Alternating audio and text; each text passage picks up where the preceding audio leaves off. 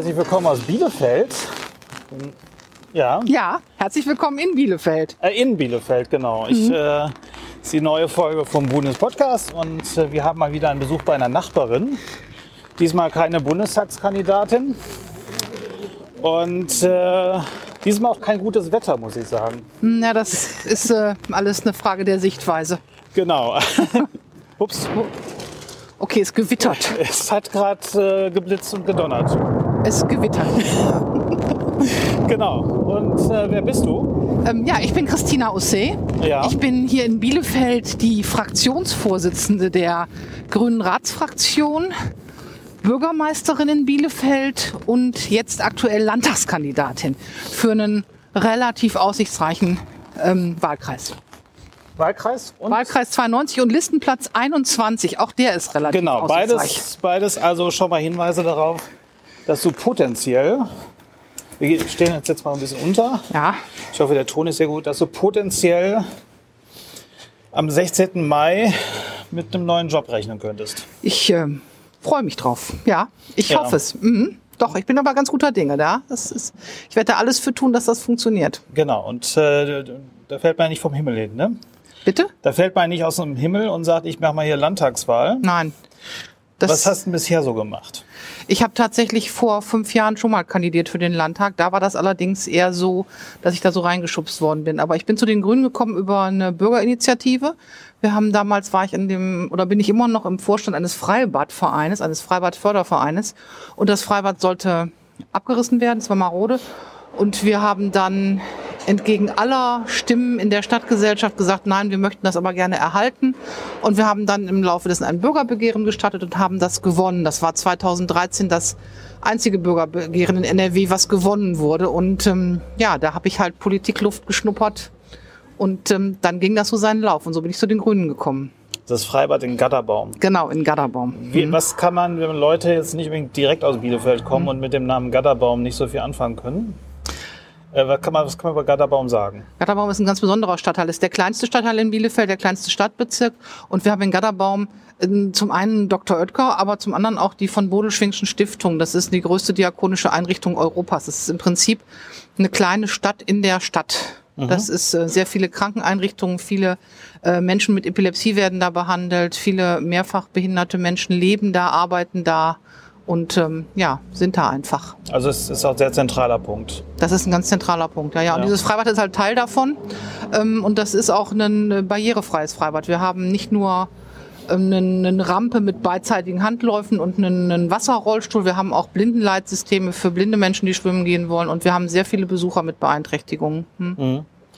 Aber insgesamt man kommt auch schnell, fährt man schnell durch und kriegt gar nicht mit, dass man drin war. Ja, ist halt recht klein, ne? ist, aber liegt wunderschön am Teutoburger Wald, Ja. hat, ein, ja, hat ein paar Sehenswürdigkeiten. Wir haben einen Tierpark, der ähm, keinen Eintritt kostet, der liegt in Gadderbaum. Wir haben, die Sparrenburg liegt direkt daneben, das ist nicht ganz so. Wir haben den Botanischen Garten, wir haben das Bauernhausmuseum, also wir haben schon so die Sehenswürdigkeiten Bielefelds liegen in Gadderbaum. Mhm, Das ist genau. schon toll. Und äh, da gibt es auch eine Bezirksvertretung, da bist du auch drin. Jetzt weiß ich, worauf du hinaus willst. Ja, wir haben auch eine Bezirksvertretung. Wir haben eine wunderbare Bezirksvertretung. 15 Menschen sind da und bei der letzten Kommunalwahl haben die Grünen da 48 Prozent der Stimmen, über 48 Prozent der Stimmen geholt und wir haben die absolute Mehrheit. Ich glaube, das ist ziemlich einmalig in Deutschland. Also ihr habt da die Macht. ja, das ist so ein bisschen, ja, wir haben unsere Vorsitzende, unsere Bezirksbürgermeisterin, nennen wir auch die Kaiserin von Ah, Gadderbaum. okay. Hm. Die Kaiser, also man Kaiserin Hannelore die Erste. In Hm. Gatterbaum stapelt, stapelt, äh, äh, stapelt man nicht tief. Nee, in Gadderbaum ist das einfach so, wir haben eine unfassbar lange Liste mit deutlich mehr Frauen als Männern drauf.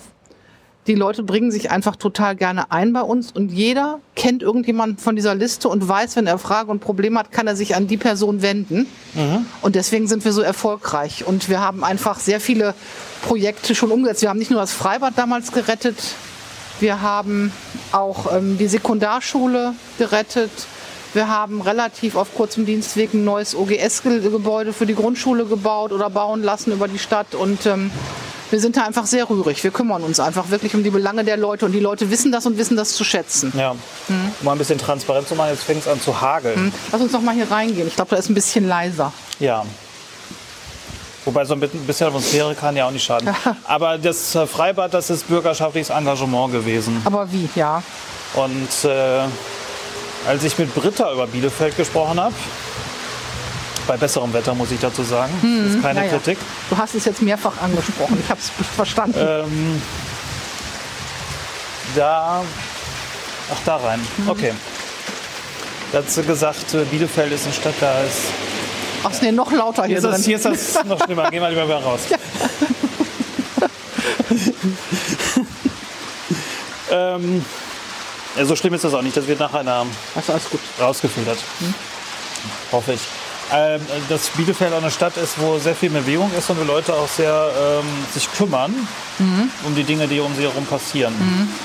Ja, ist einfach so. Bielefeld ist ja ähm, mit den ganzen Eingemeindungen eine relativ provinzielle Großstadt, also eine Flächenstadt und deswegen ist der, der, der, man kennt sich einfach und man kümmert sich umeinander und man ähm, versucht hier vieles auf die Beine zu stellen. Wir haben eine wahnsinnig große Kulturszene zum Beispiel. Wir haben hier das Kulturhaus Ostblock. Das ist ein ehemaliges FH-Gelände und das, ähm, die Stadt übernimmt da die Betriebskosten die Miete ist immer nur für ein, zwei Jahre, aber trotzdem, da haben sich ganz viele Künstler und Künstlerinnen angesiedelt, um da eine günstige Ateliers zu haben. Und da wird unfassbar viel gemacht und das wird halt auch unterstützt von der Stadtgesellschaft, die nimmt das gut und gerne an. Und das ist einfach toll, ja. Mhm. Du bist stellvertretende Bürgermeisterin mhm. und machst aber auch Kulturpolitik mhm. in, in der Stadt. Mhm. Genau. Ich bin im oh, Kulturausschuss genau. und im Ausschuss für Bühnen und Orchester. Die Frage ist halt, wenn du jetzt für den Landtag kandidierst, mhm. äh, was nimmst du da aus Bielefeld mit, gerade kulturpolitisch? Ich nehme zum Beispiel kulturpolitisch mit, dass wir es hier durchgekriegt haben, dass wir in den städtischen Museen freien Eintritt für Jugendliche bis 18 Jahre irgendwie geschafft haben. Das haben wir aus dem Haushalt finanziert, weil wir einfach finden, dass ähm, Jugendarbeit im Kulturbereich total wichtig ist. Und das ist nicht nur der Eintritt mit Schulklassen, sondern auch noch ein pädagogisches Konzept dazu, also auch mit pädagogischer Begleitung. Das haben wir zum Beispiel unternommen. Dann haben wir hier dieses Kulturhaus Ostblock. Das ist sicherlich nicht perfekt. Das ist ein super altes Gebäude. Da könnte man sicherlich total viel sanieren, aber trotzdem sind die Leute da und die machen was und die engagieren sich. Und ich äh, nehme mit, dass wir uns einfach gemeinsam engagieren. Zudem haben wir natürlich auch noch diese ganze sogenannte Hochkultur, die hier gut läuft. Wir haben eine tolle Kunsthalle, wir haben drei Spartentheater. Also auch das ist alles noch da. Ja. Da ist wirklich eine ganze, ganz große Menge Potenzial. Und äh, die Frage ist halt, wie, wie macht man es zugänglich auch für Menschen? Das ist ja was, was mich auch ein bisschen beschäftigt. Also mhm. gerade die Hochkultur mhm. wirkt ja immer so ein bisschen elitär.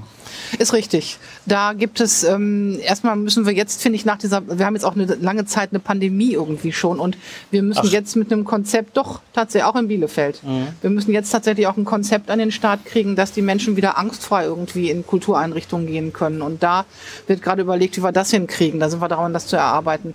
Und wir müssen natürlich auch, ähm, ja, sagen wir es anders. Wir haben zum Beispiel in Bielefeld ein sehr schönes Konzept von Hochkultur. Das nennt sich Klassik am Nachmittag. Das ist tatsächlich in den von Bodelschwingschen Einrichtungen, da an einem zentralen Punkt. Da gibt es jedes Vierteljahr einmal einen Klassiknachmittag. Halbe Stunde klassische Musik, halbe Stunde Kaffee und Kuchen, halbe Stunde klassische Musik. Das sind meistens ähm, Letztes Mal habe ich gesehen, war ein, ein Streicherquintett, glaube ich. Das hatte vorher einen Auftritt hier in der äh, Oetkerhalle und ist dann danach den nächsten Tag dann kostenfrei oder ohne Gage nach Bethel gegangen und hat dann da Menschen mit Beeinträchtigung, aber auch vielen Familien mit kleinen Kindern und diesem Kaffee- und Kuchenangebot einfach Leuten einen tollen Nachmittag beschert. Mhm. Also solche Sachen laufen hier auch zum Teil schon. Da könnte das Land auch äh, mit mir einsteigen? Auf jeden Fall kann das Land da mit einsteigen. Solche Sachen müssen auch immer gefördert und bezahlt werden. Ja. Ne? Also da ja, gibt es eine Menge Ideen. Vor allen Dingen, was natürlich auch ein Riesending ist, und das muss auch auf Landesebene passieren, ist das Thema Green Culture. Kultur muss deutlich nachhaltiger werden. Und da geht es nicht nur darum, dass man vielleicht Pfandflaschen nimmt in der, Mittag, in der Pause, in der Halbzeitpause. Also da gibt es noch ganz, ganz viele Sachen. Es muss auch diverser werden. Es müssen viel mehr Frauen und Menschen mit Diversitätshintergrund irgendwie in Führungspositionen. Es müssen mehr Schauspielerinnen, Schauspieler, wie auch immer, mit Behinderung, mit Beeinträchtigung, People of Color. Es muss einfach deutlich bunter und vielfältiger werden. Da hat Kultur noch einen echten Nachholbedarf. Und das ist eine Sache für Landespolitik. Ja, und da sind ja auch Potenziale da. Auf jeden Fall, genau. ja. So, aber was war, ich habe das gerade angesprochen, stellvertretende Bürgermeisterin, was macht man da? ist, wenn der Bürgermeister mal im Urlaub ist, hast du dann die Stadt in der Hand? Nein, das habe ich nicht. Das macht der tatsächlich der erste Beigeordnete. Der hat dann die Amtsgeschäfte. Ich, das ist mehr ein repräsentatives Amt.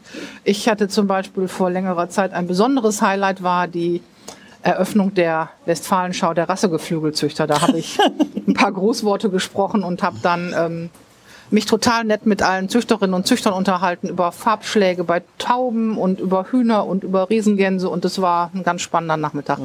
Man ist, ich habe aber auch genauso gut schon äh, Preise verliehen bei einem integrativen Golfturnier.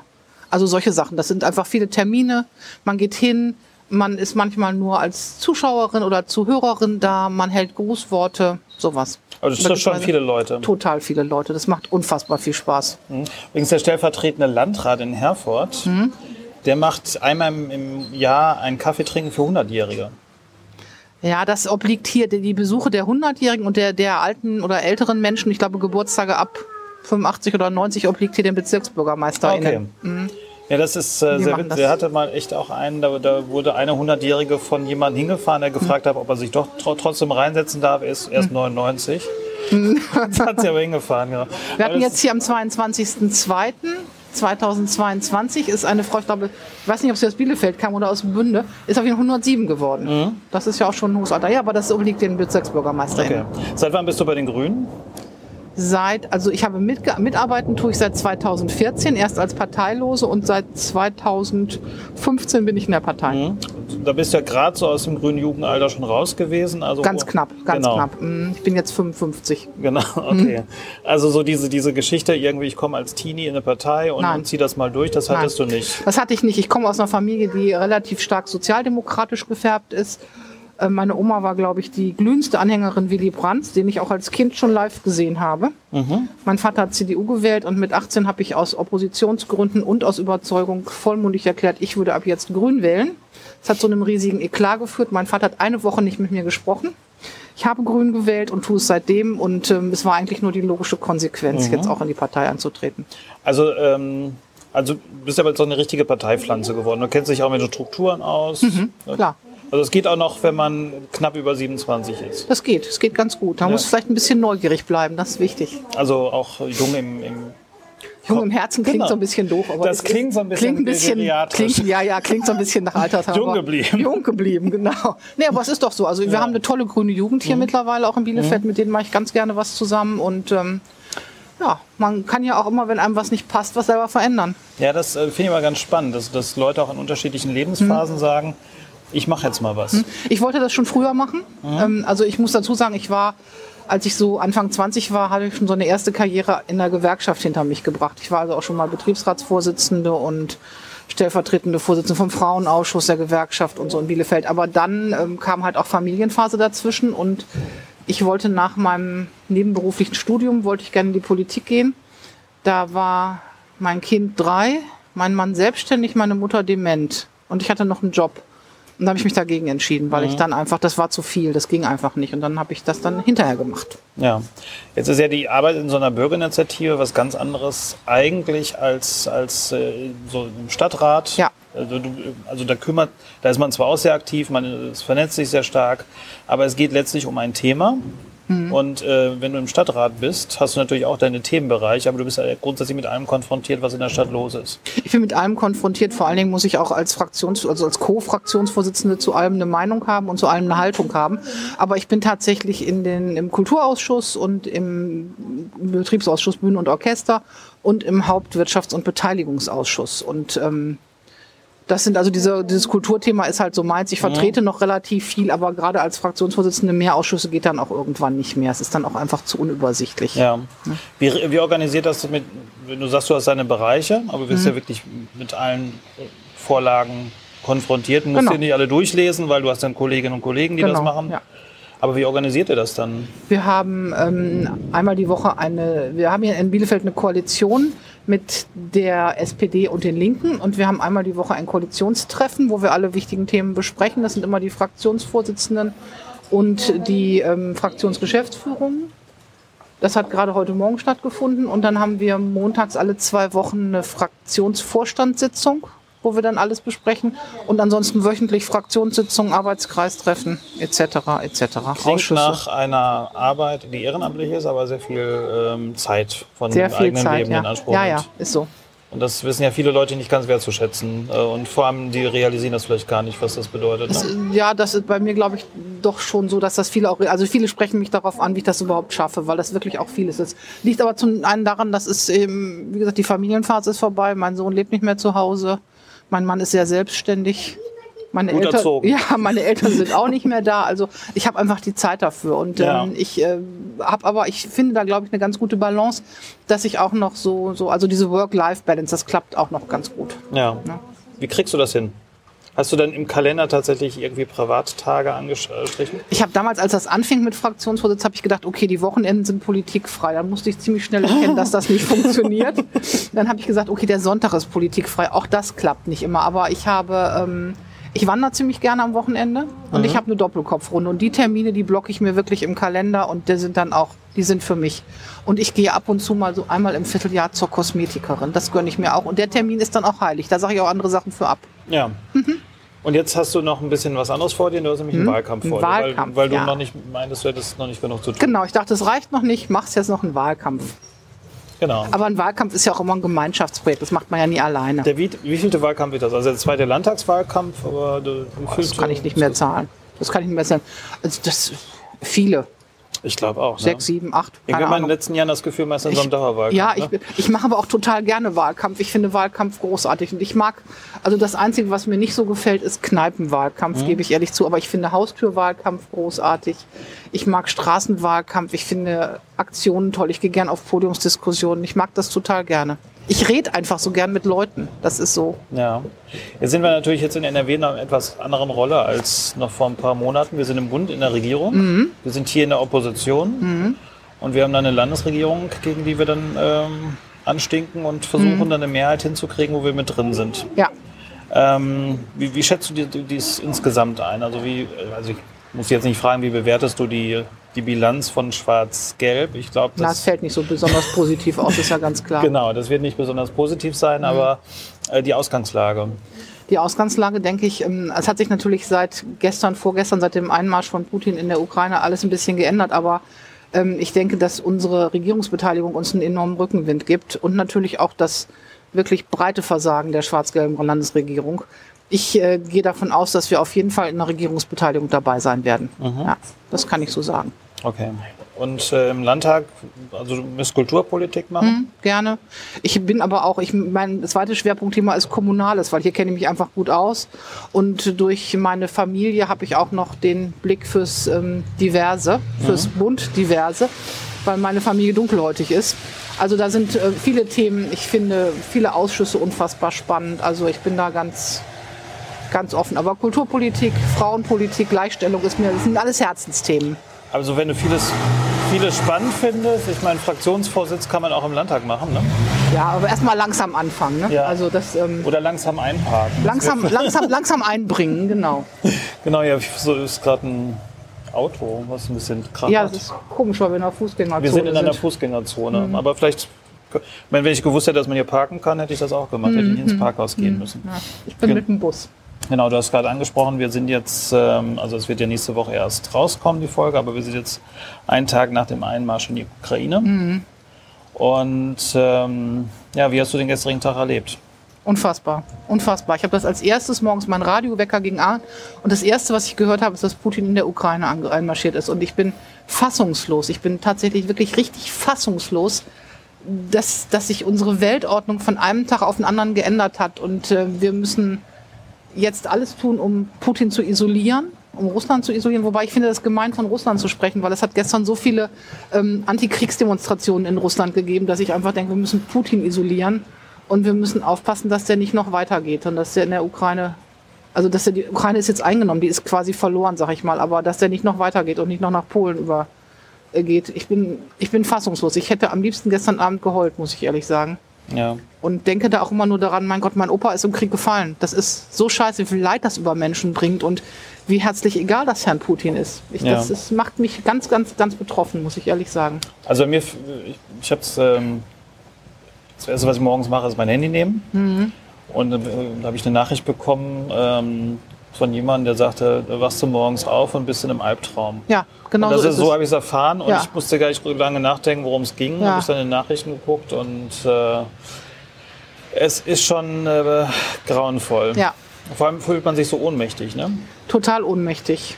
Total ohnmächtig. Und ja, man muss einfach auch gucken. Und es ist, ähm, ich äh, bin auch so genervt von alten weißen Männern, die irgendwie ihre Muskeln spielen lassen müssen. Und ich kann es echt kaum noch ertragen irgendwie. Also äh, ich finde das, äh, das ist auch so aus der Zeit gefallen. Da ist so ein alter weißer Mann, der sagt, oh, mein Land, meine Panzer. Was soll das denn? Wir sind 2022. Boah, wir stehen hier an einer total guten Stelle. Hier ist verkehrstechnisch jetzt richtig was los. So, jetzt jetzt kommt kommt, auch noch die Müllabfuhr von Bielefeld hier hin. Ja, wir haben uns die beste Ecke von Bielefeld angeguckt. Ja. man, man fühlt sich tatsächlich ohnmächtig. Ja. Und auch. ähm, vor allem, ähm, man, ähm, also es wird ja heute in Bielefeld auch wieder Mahnwachen geben. Ja, es gab gestern schon die erste Mahnwache, Genau. gestern allerdings ohne Redebeiträge. Äh, Da hatten die Grünen auch mit aufgerufen. Heute machen es die Jugendorganisationen, die aufgerufen haben. Da wird es auch Redebeiträge geben. Gestern war es erst so ein, eher so ein stilles Zusammenkommen, um eine Solidarität mit dem Volk der, der Ukraine auszudrücken und auch um so selber ins Gespräch zu kommen, weil man auch einfach so, wir waren gemeinsam fassungslos, würde ich mal sagen. Mhm. Das war schon wirklich auch bewegend. Ja, das, das, sind, das ist, glaube ich, ganz wichtig, Ja. dass man da sieht, man ist nicht alleine. Ja, genau. Und vor allem, dass man das Signal ausgibt, ihr seid nicht alleine, obwohl Ja. man jetzt nicht Wir direkt können, helfen wir kann. können nichts tun, aber es ist auch so nah dran einfach. Ja. Kann ja nur gucken, dass man die Leute, die raus, das rausschaffen, vielleicht aufnimmt. Aufnimmt, natürlich. Es Ja. gibt auch schon die ersten Anträge für die nächste Ratssitzung, dass irgendwie hier nochmal ein Sonderkontingent für die Aufnahme von Geflüchteten aus der Ukraine irgendwie geschaffen wird, ganz klar. Mhm. Ja. Da, ist, da ist Bielefeld aber immer sehr weit dabei. Wir haben auch ähm, damals irgendwie über die, die, die, die äh, Zahlen hinaus äh, geflüchtete Menschen aufgenommen aus Syrien. Wir haben eine Menge unbegleiteter minderjähriger Geflüchteter aufgenommen, weil wir einfach die Infrastruktur dafür haben. Also da ist Bielefeld immer, da sind auch die Parteien. Ich lege mich gleich auf die Straße und blockiere es hier. Da ist Bielefeld immer wirklich gut dabei und da sind sich die Parteien auch übergreifend einig. Ja. Das ist schön. Das hat Britta ja auch erwähnt, dass Ja. bei solchen Dingen Genau. dass da ganz Britta war gestern bei der Mahnwache auch Ja. dabei. Mhm. Genau.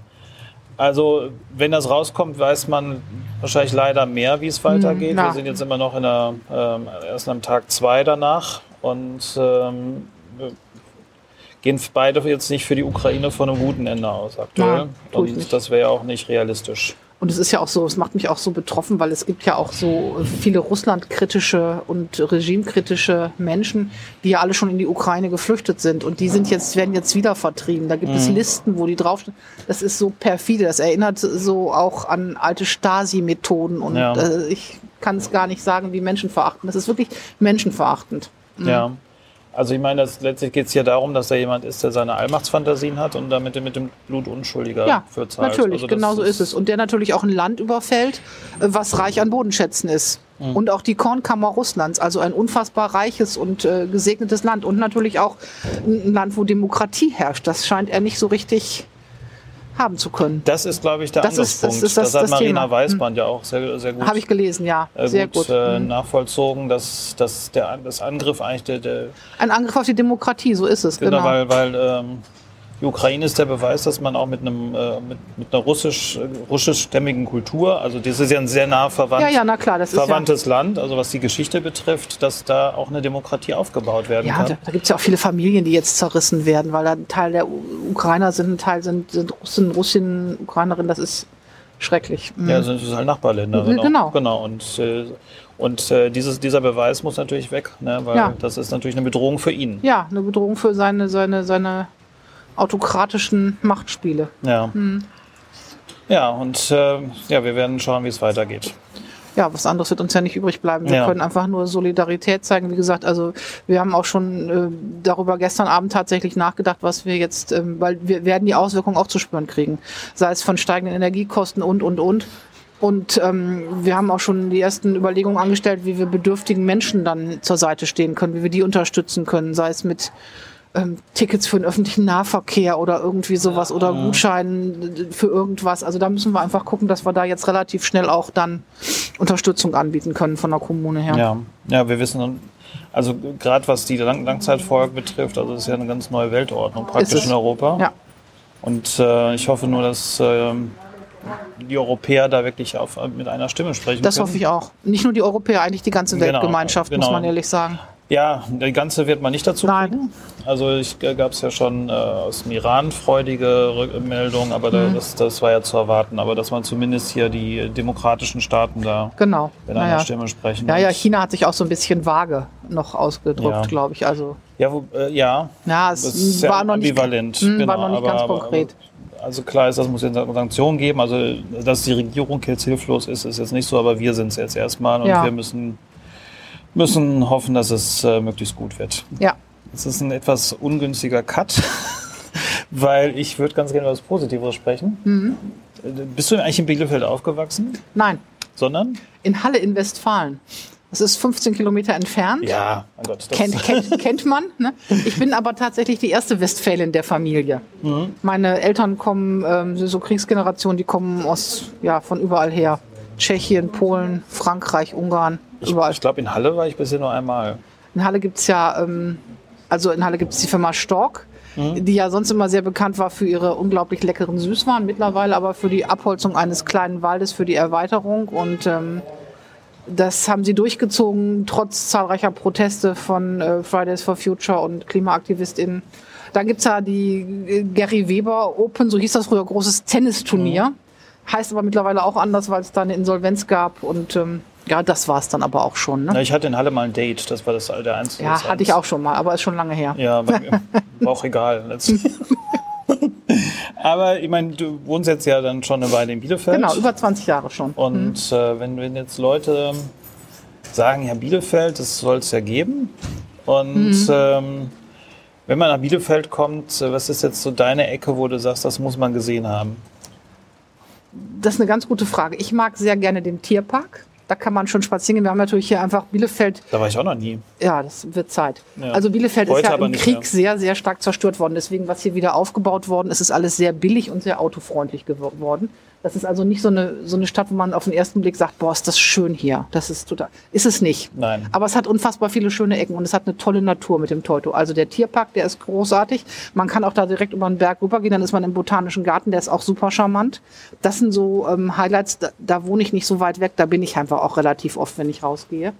Wir haben bei uns im Stadtteil noch so eine Besonderheit, da kann man auch gut hinlaufen. Das sind, das auf der einen Seite ist ein japanischer Garten, ein Betrachtungsgarten, Oh. ein Zen-Garten, der ist wunderschön, der ist vom japanischen Kaiserpaar eingeweiht worden. Und auf der anderen Seite sind die ältesten Kugelgasbehälter Deutschlands. Das sind so große Behälter, wo früher Flüssiggras drin war und äh, die sind auch stehen so mitten in der Landschaft, so vorm Wald. Das ist auch ganz beeindruckend. Solche Sachen. Wir haben eine unfassbar gute Kneipenszene hier. Also man kann wirklich gut abends weggehen, man kann toll essen gehen. Da gibt es einiges. Hier vorne gibt es so ein nettes ägyptisches Bistro. Also es gibt ganz viele tolle Sachen hier. Ja, man kann auch, gibt auch Ecken, wo man, wenn man ein Auto mit aufgemotzten Auspuff hat, der ein bisschen Krach macht, kann man auch gut rumfahren vor, vor Kneipen. ka ne? kann man gut, hört aber auf. Oh, gut. Da wir sind da gerade dabei, das äh, zu unterbinden irgendwie durch äh, ein Altstadtkonzept. Wir haben ähm, eine Bürgerbeteiligung im letzten Jahr eine breite auf die Beine gestellt ähm, zum Thema Altstadt und äh, Aufwertung der Aufenthaltsqualität. Daraus dann was entstanden mit Straßensperrungen und Außengastronomie und Sitzgelegenheiten und Kicker und Tischtennisplatten und so. Leider war das nicht so rechtssicher und deswegen ist es jetzt wieder zurückgefahren worden, aber wir sind dabei, da jetzt neue Konzepte zu entwickeln und die auf ganz rechtssichere Beine zu stellen, dass wir da wirklich einiges machen können. Und dazu gehört eben auch, das ist der Emil Großplatz. Das ist so ein Dreieck, so ein Kneipen-, Biergarten-Dreieck, wo immer so getunte Autos möglichst laut immer im Dreieck fahren. Und das soll Genau, Auto, Auto, autofrei werden. Das ist, geht so gar nicht. Und wir haben jetzt auch noch eine, eine weitere Fußgängerzone eingerichtet, nämlich die Wilhelmstraße. Das wird eine Fußgängerzone, so eine kleine Flaniermeile vom Jahnplatz bis zum Kesselbrink. Das wird, glaube ich, ganz gut. Also Verkehrswende ist auch dringend angesagt. Wir sind hier so eine autofreundliche Stadt, das geht nicht mehr so weiter. Also bei, dir, bei dem Platz, bei den Autos habe ich mich manchmal gefragt, vielleicht sollte man hier so eine mobile psychologische Be- Betreuung einrichten, weil ich frage mich dann immer, was haben die jetzt in dem Moment davon? Das ist so ein bisschen wie so ein Karussell, wenn die immer so Ja, Kreis glaub, fahren. glauben die, dass irgendjemand sagt, boah, ist der geil. Toll, ja. Nee. nee, eigentlich sind alle nur genervt, weil sie direkt am, am Essen vorbeifahren. Genau. Aber die, äh, die Altstadt hat ja durchaus schöne Doch, die Altstadt ist total Ja, schön. genau. Also da kann man Also- auch nichts sagen. Wir haben ja auch tolle Feste hier. Wir haben immer das Weinfest im September, also außerhalb von Pandemiezeiten. Wir haben den Leinewebermarkt, da gibt es ganz, ganz viel. Also es ist Kunsthalle gibt's hier. Kunsthalle. Und wir sind ja in einem Club Hm? mit einem Kunsthallen-Traditionstag. T- Kunsthallen Traditionstag. Ja, wir gehen immer vor Weihnachten in ein Museum, entweder die Kunsthalle oder ins Martha nach Herford oder, Oder manchmal beides. oder manchmal auch beides. Und danach immer noch gepflegt essen. Genau, das, Ja. das kann man ja auch gut hier. Ne? Das kann man sehr gut. Genau. Ja, hatte ich ja schon gesagt. Das kann ich auch gar nicht alles aufzählen, wo man Mhm. überall gut essen kann. Apropos gut essen. Du wirst ja wahrscheinlich dann ab Juni öfter mal in Düsseldorf essen gehen. Mhm. Ja, gut, ich bin Überleitungskaiser. Ne? Toll. Da freue ich mich total drauf, weil in Düs- Düsseldorf kann man unfassbar gut Sushi essen. ja, genau. Das liebe ich sehr. Hm. genau. Aber nicht nur das wirst du da tun. Nein. Und ähm, mit welchem Gefühl schaust du auf diese, auf diese Möglichkeit? Boah, mit einem großen Respekt Mhm. vor einer neuen Aufgabe, auch einer sehr wichtigen Aufgabe und mit unfassbar viel Freude. Also ich habe da so viel Lust drauf und ich freue mich so darauf auch. Ich meine, ich, ich weiß jetzt ja, wer auf der Liste alles so kandidiert. Ich kenne da schon viele Kolleginnen und Kollegen. Ich bin da relativ gut vernetzt, weil ich auch viel auf LDK und BDK war. Und ich freue mich da mit Leuten ganz selbstbestimmt wirklich wichtige Themen zu bearbeiten. Da habe ich total Bock drauf. Mhm. Also es gibt, äh, Niedersachsen hat ja auch noch Landtagswahl und da ist ja Mhm. der Claim Bock auf besser. Und du hast auch Bock drauf. Auf jeden Fall, so Genau. richtig. Das ist ein sehr guter Claim. Hätte ich den früher gewusst, hätte ich den für mein Plakat genommen. Genau. Aber ist ein gutes Schlusswort. Bock auf Veränderung und Mhm. Ja. äh, ich drücke auf jeden Fall die Daumen für einen, denke ich mal, sehr spannenden Wahlkampf Ja, wird es. und vor allem für eine hoffentlich noch spannendere Zeit danach. Ja, vielen Dank. Ich danke dir für diesen wunderbaren, für dieses wunderbare Gespräch. Ja, und das Gewitter hört jetzt auf. Ist jetzt Regen, ich sitze hier für den Engel reisen, ne? Jetzt äh, kommt die Sonne raus. Genau. Ah, naja, Sonne vielleicht noch nicht. Ja, Vielen Dank. ich danke auch.